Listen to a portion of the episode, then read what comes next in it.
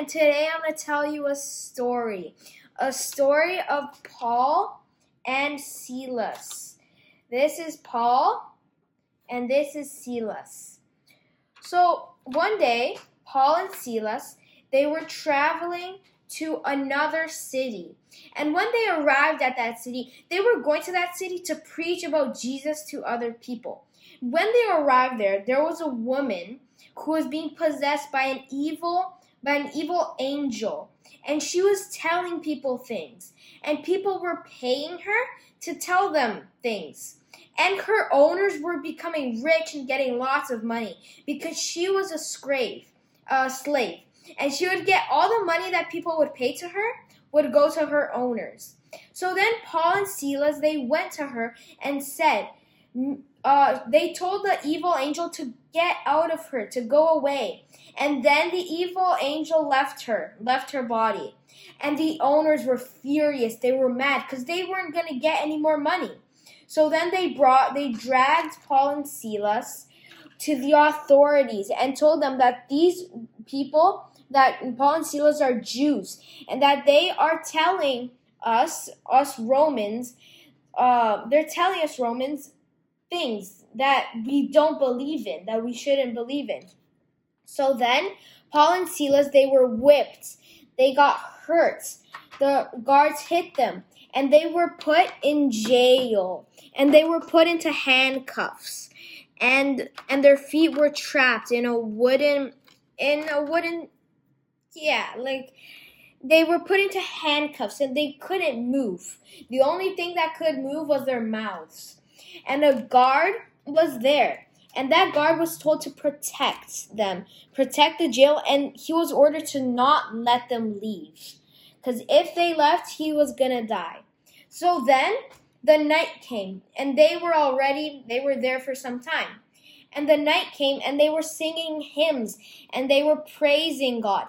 And all the all the other prisoners were hearing that. So they were praising God singing hymns to God. Suddenly, an earthquake happened, and the prison shook. It trembled and it shook until all the doors of the of the prison fell off, and all the handcuffs fell off too. So Paul and Silas and all the other prisoners could run away if they wanted to. So and the guard, he knew that if they let them, he woke up, the guard woke up, and he saw that the doors were all broken. Like, the doors were broken like that too. And then he knew that if they came out, he was gonna die. So he already drew out his sword, he took out his sword, and he was gonna kill himself.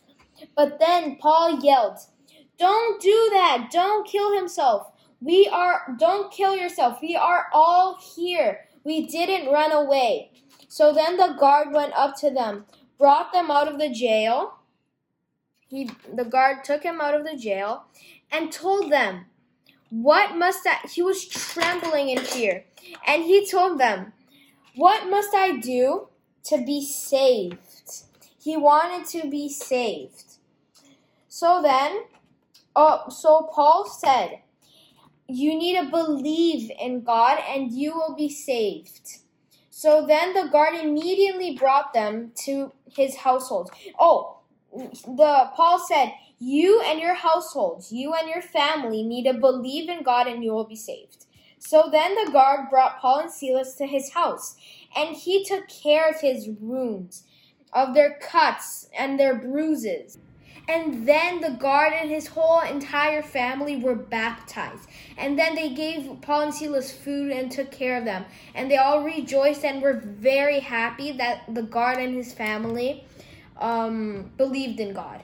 And the lesson of this story that even Paul and Silas, they were in jail. They saw the opportunity to preach to the other prisoners, that they sang hymns and praised the Lord all of the prisoners, including the guard, but he wasn't a prisoner, but he heard it.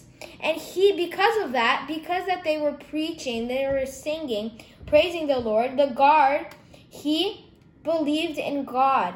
So the lesson is that in every opportunity, we should preach to God. There always is an opportunity for us for us to preach to God. I hope you like the story and see you next time. Bye.